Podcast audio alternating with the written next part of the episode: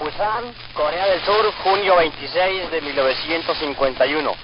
Señora Sofía Rojas, Tuluá, Valle, Colombia.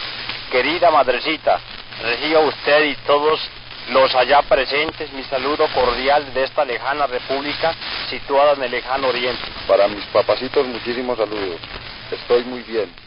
Esto que estamos escuchando son mensajes de soldados del Batallón Colombia, quienes entre 1951 y 1953 combatieron en la Guerra de Corea. Los abraza Álvaro Román, cabo segundo del Batallón Colombia. Aquel conflicto había estallado la madrugada del 24 de junio de 1950, cuando las tropas norcoreanas cruzaron el paralelo 38, la línea de frontera, con el propósito de reunificar las dos Coreas bajo un régimen comunista.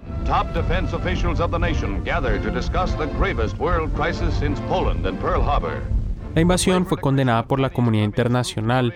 En cuestión de horas, el presidente de Estados Unidos, Harry Truman, advirtió que intervendría militarmente, pero esta vez no lo haría solo. En vez de declararle la guerra al régimen de Kim Il-sung, la cabeza de Corea del Norte, respaldado por la Unión Soviética y China, el presidente Truman decidió actuar a través de las Naciones Unidas. A finales de junio del 50, el Consejo de Seguridad de la ONU invitó a los países a unirse en una coalición militar para frenar a los norcoreanos. The forces of the United Nations are in Korea to put down an aggression that threatens not only the whole fabric of the United Nations, but all human hopes of peace and justice. Bajo la batuta de Estados Unidos, 16 países más atendieron el llamado de guerra, entre ellos Colombia, el único país sudamericano que envió tropas a Corea. Este es un locutor de la época refiriéndose a la noticia. A juzgar por la prueba real de los hechos, Colombia comprende mejor que cualquier otro país latinoamericano que la guerra en Corea es también su guerra. Hasta la fecha, Colombia ha sido el único gobierno latinoamericano que promete ayuda militar aceptable para las fuerzas de las Naciones Unidas. Bueno, mi nombre es Pedro Hernando Vergara Hernández. Pedro Hernando fue uno de los 4.314 soldados que integraron el Batallón Colombia. Hoy tiene 87 años, está bien de salud, tiene la mente clara, una familia unida y sigue trabajando todos los días en horario de 9 a 3. Pero a pesar de que han transcurrido 70 años desde que regresó de Corea, los recuerdos aún lo acompañan. La guerra me dejó un, un trago amargo.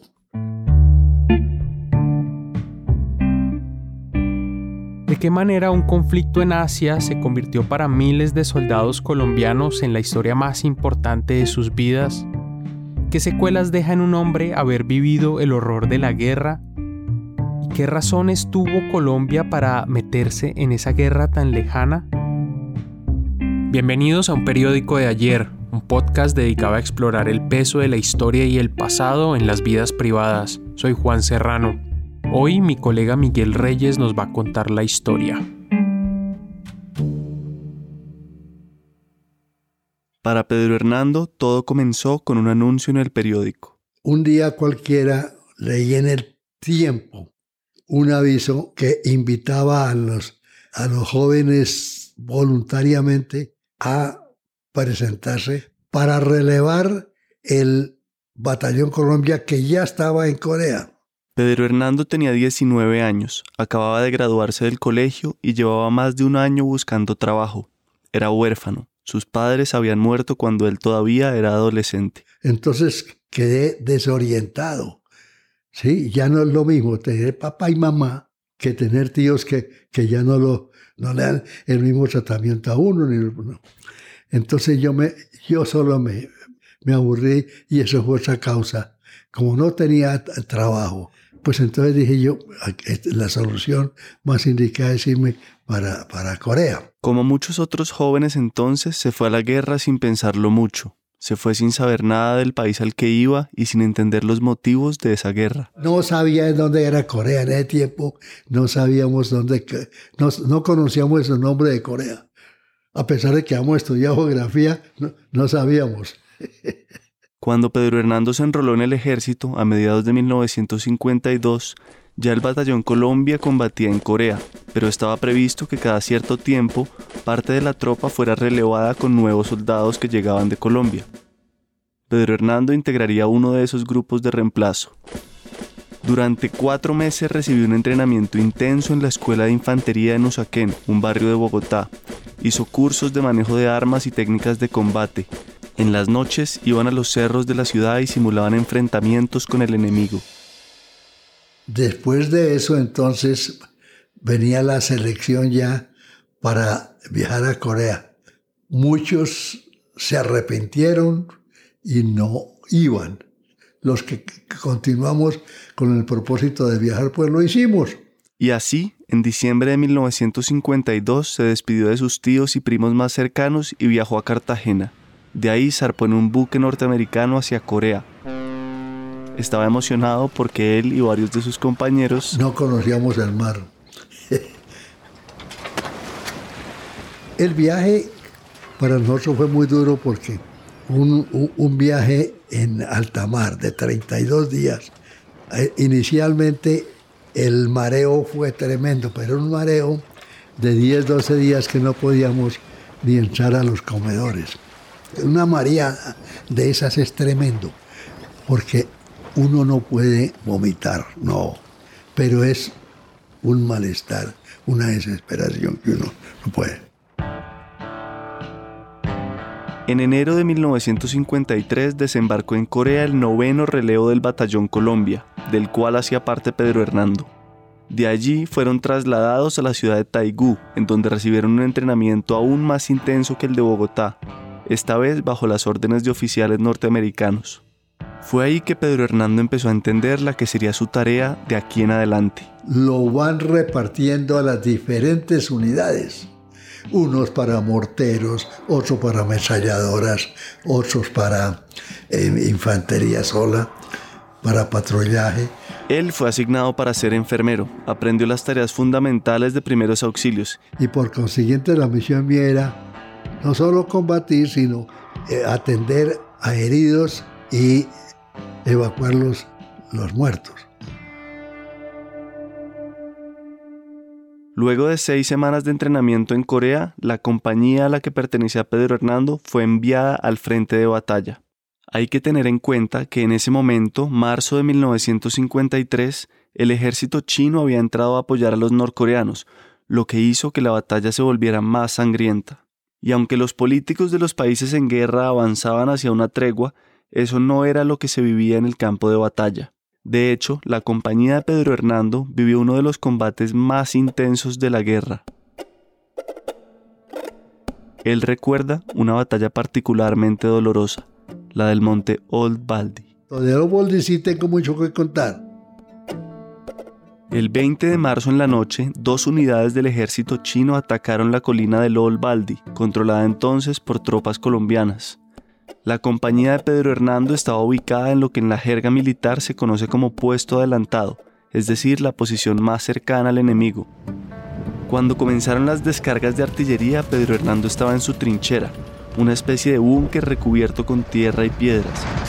Estando ahí recibió instrucciones por radio para ir a atender heridos.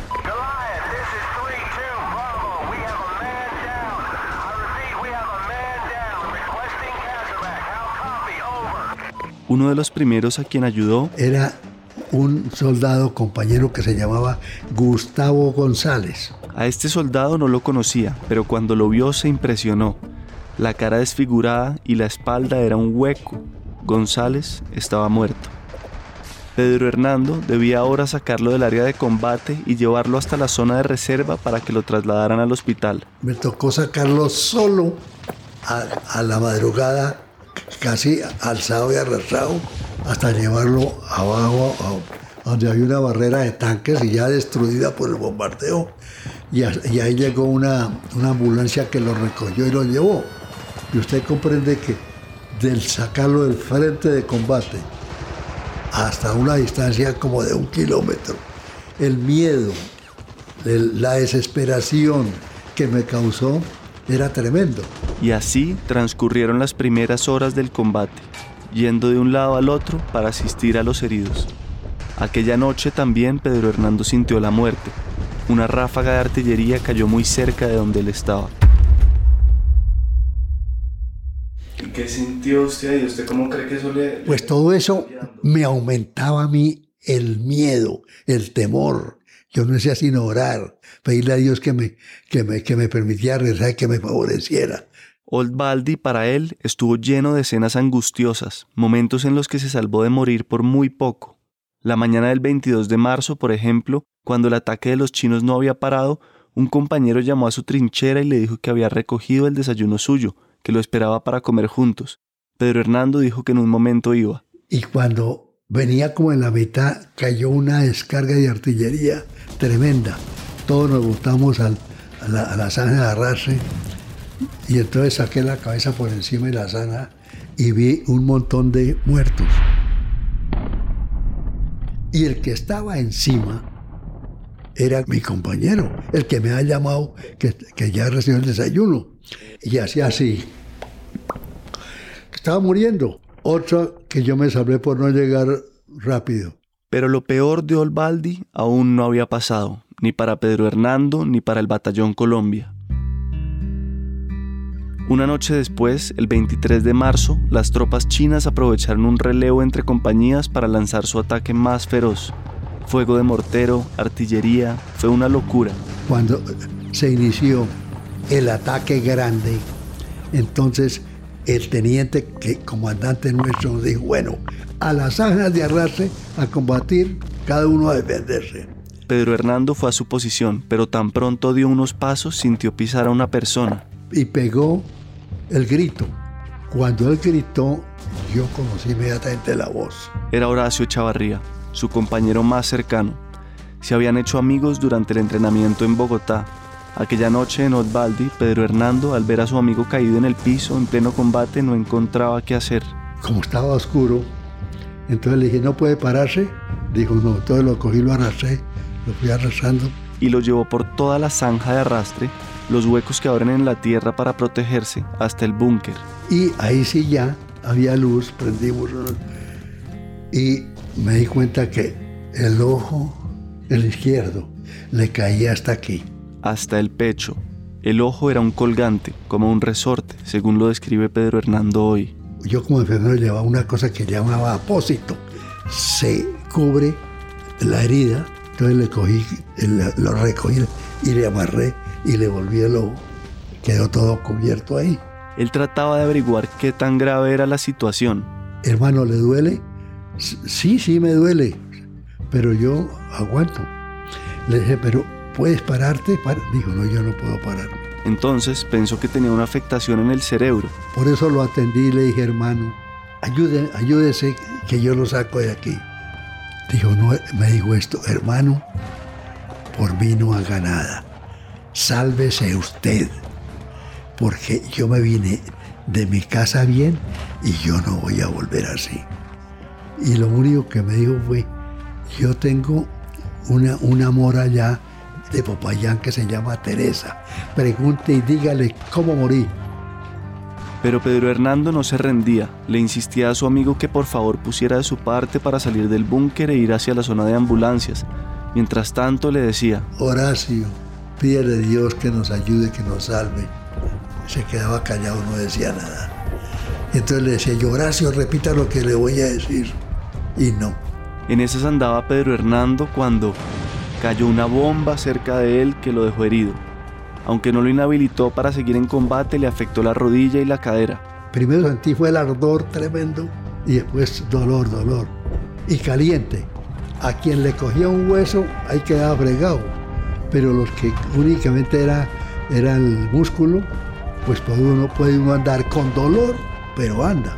También por los pantalones gruesos de invierno que llevaba y la adrenalina que sentía no se daba cuenta de la gravedad de sus heridas. Pedro Hernando, en vez de pedir auxilio, se mantenía en combate. Ya para este punto, los muertos y heridos del bando colombiano se contaban por decenas. El capitán a cargo del batallón, quien en sus memorias se referiría a Olbaldi como el peor fiasco de la participación de Colombia en la guerra de Corea, recuerda cómo rodaban los cuerpos por las faldas de la montaña. Un soldado estadounidense que combatió aquella noche diría luego que Olbaldi solo le recordaba a colombianos muertos. La artillería china seguía a tope y sus tropas estaban cada vez más cerca de las compañías colombianas. Pedro Hernando, mientras tanto, disparaba con su fusil a unos soldados chinos que veía a unos 20 metros y al mismo tiempo trataba de ayudar a sus compañeros. En cierto momento se dio cuenta de que otros dos soldados compañeros suyos estaban heridos muy cerca de donde él estaba. Entonces se fue a asistirlos. Y para decirle verdad, me olvidé de Horacio. Claro que yo he herido, pero ha podido volver, no lo hice. Pedro Hernando se fue hasta la zona de reserva donde dormían arrastrando a estos dos soldados, pero como él estaba herido, también necesitó recibir asistencia y fue trasladado en una ambulancia hasta el hospital. Pedro Hernando duró un mes en rehabilitación y al reincorporarse al batallón fue ascendido a suboficial, esto gracias a los heridos que rescató durante la batalla de Oldbaldi. Pero esa buena noticia vino acompañada de un anuncio triste. Horacio Chavarría, su camarada, su amigo, aparecía en la lista de desaparecidos. Cuando regresé del hospital y supe que me, me dio mucha tristeza, mucha tristeza. Es decir, el cuerpo de Horacio quedó en las montañas de Asia y aún permanece ahí. Toda nuestra relación era, era cuestión de las reuniones de, de amigos, los traguitos, nos encontrábamos y nos poníamos a, conversar y a recordar aquí de Colombia, sin pensar que yo iba a estar en los últimos momentos de él y que él iba a morir allá. Yo nunca pensé, porque al contrario, él no estaba en el frente de, combate, él estaba atrás, estaban desintegrados los, los, que, los pelotones, entonces tenían que mandar gente a reemplazarlo. Tras la batalla de Olbaldi se acabó la fase más cruda de la guerra para Pedro Hernando. Su ascenso a suboficial lo alejó del peligro. Además, tres meses más tarde, el 27 de julio de 1953, se firmó el armisticio entre Estados Unidos y Corea del Norte. Esto significaba que los dos países se comprometían a no agredirse. Hasta el día de hoy se mantiene esa tregua, es decir, técnicamente la guerra no ha terminado, simplemente sigue en pausa. That means much to the fighting men and their families, and it will allow some of the grievous wounds of Korea to heal. Therefore, I am thankful. The task now is to put the ceasefire agreement into full effect and get down to working out an enduring settlement of the Korean problem.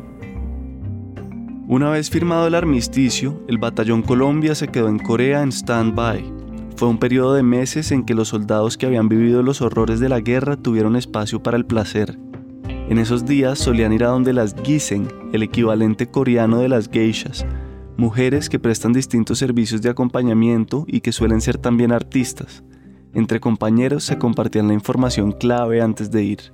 Entonces a uno le aconsejan los, los compañeros que ya han ido allá, no vaya a cometer el error de quedarse con una sola china muchos días porque se enamora, se enamora, cambie.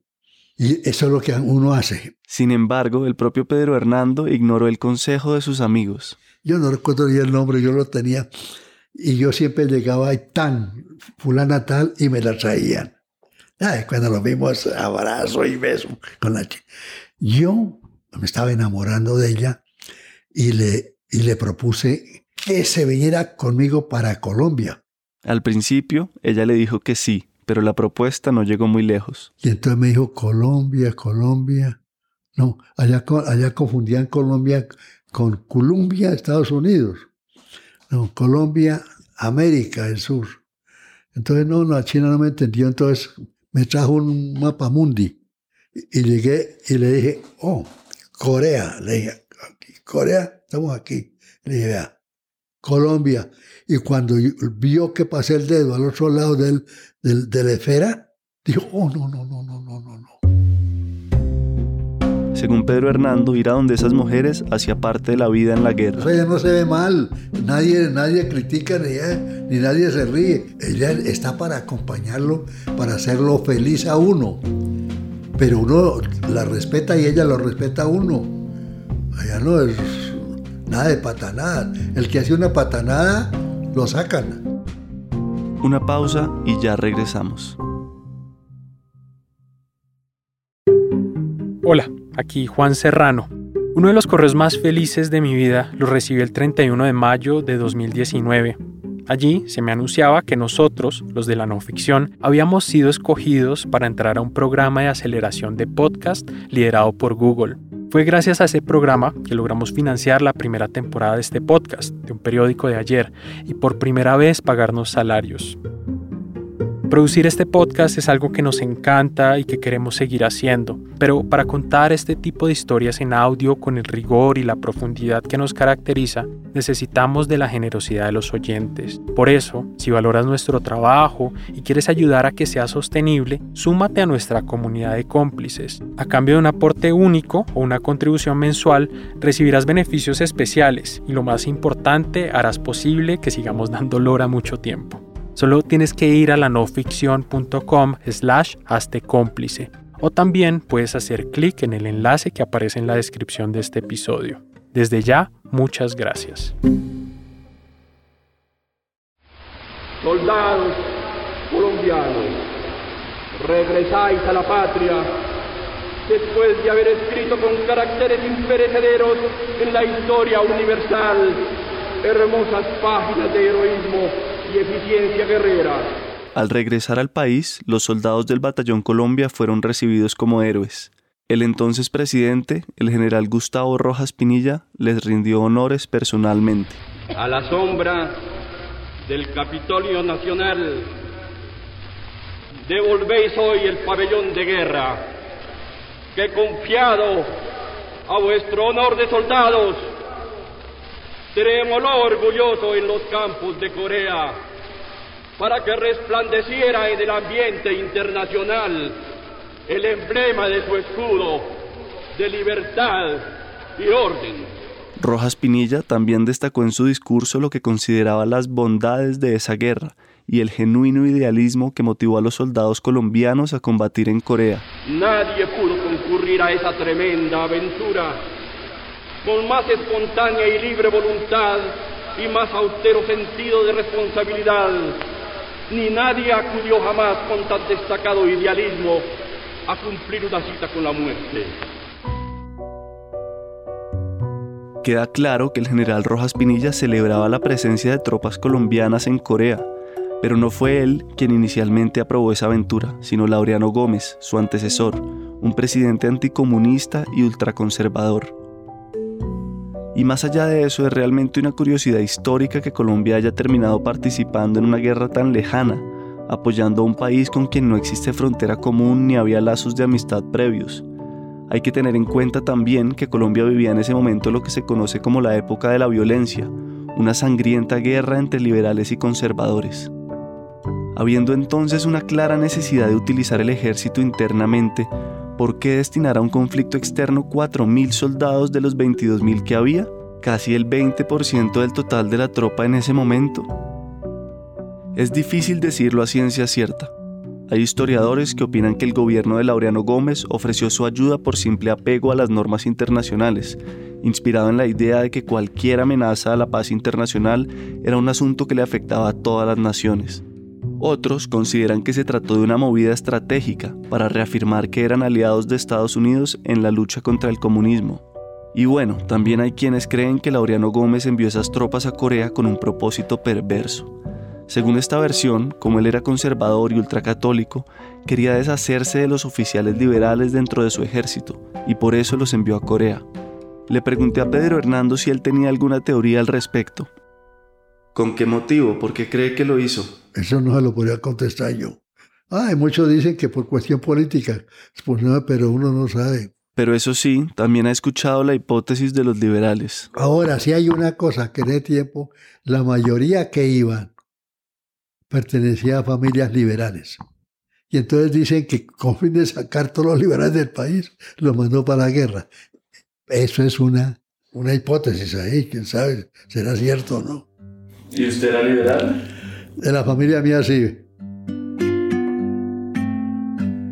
Pedro Hernando al volver a Colombia entregó el uniforme militar y pronto consiguió trabajo. Su comandante en Corea fue nombrado en la Contraloría, una entidad pública, y le tendió una mano a él y a otros compañeros. Mientras que otros veteranos quedaron a la deriva sin recibir mayor apoyo estatal, Pedro Hernando recuperó cierta estabilidad en su vida. Se casó, se divorció, se volvió a casar y entre un matrimonio y otro tuvo ocho hijos, hoy todos profesionales. Casi siete décadas después de la guerra de Corea, Pedro Hernando recuerda algo casi todos los días de lo que fue su tiempo allá. Actualmente trabaja en las oficinas de ASCOBE, la Asociación Colombiana de Veteranos de la Guerra de Corea.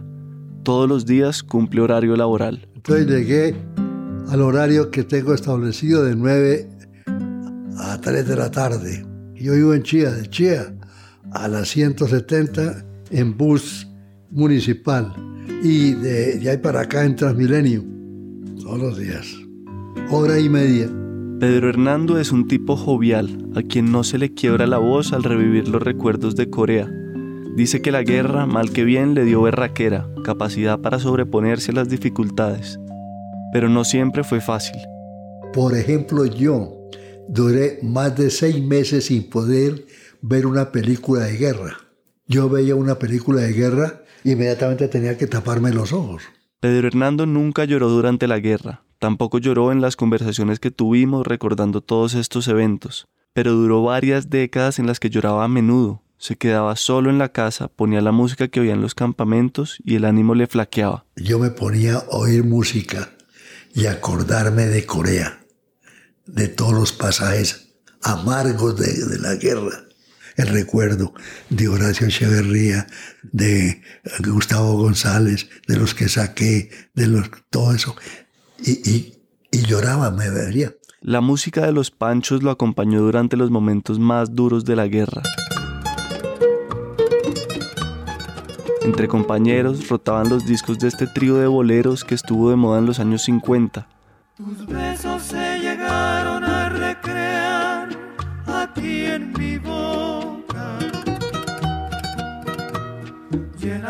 de ilusión y de pasión mi vida loca. Pedro Hernando recuerda una ocasión especial en la que su hijo menor lo vio sentado llorando. Estaba oyendo yo tal vez los panchos y lloré y lloré cuando yo no me di cuenta y detrás mío estaba un hijo con la novia y lo vi llorando lo vi, hijo, dijo, papá, porque está llorando?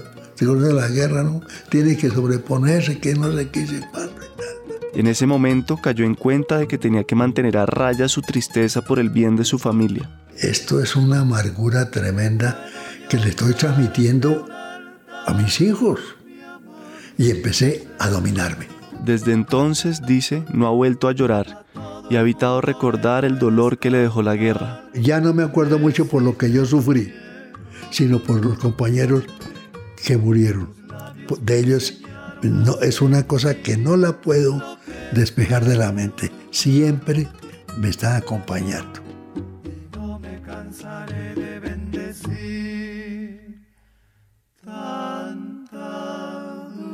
Que Dios le dé una buena vida para tener una buena muerte.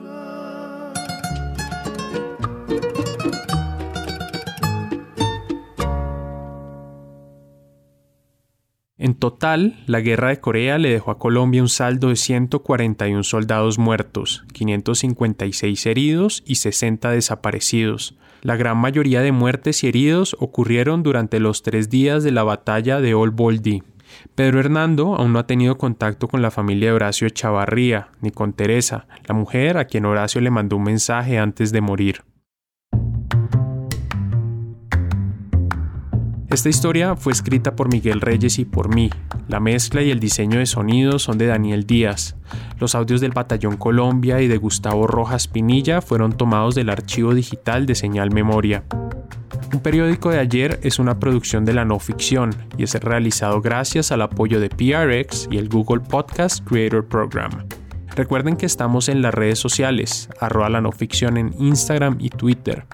Un agradecimiento a los Patreons de la no ficción, entre ellos a Erika Bogoya Orozco, Felipe Muñoz, Fernando Atuesta, Gloria Patricia Bautista, Hugo Andrés Acevedo, Isabela Muñoz, Joana Santofimio, Johnny Gallego, Jorge Alejandro Cárdenas, Juan Esteban Rendón y Juan García. Si quieren donar algo, por favor visiten la página patreon.com slash la no ficción. Así pueden ayudar a este proyecto. Mi nombre es Juan Serrano, muchas gracias a todos. Hasta la otra semana.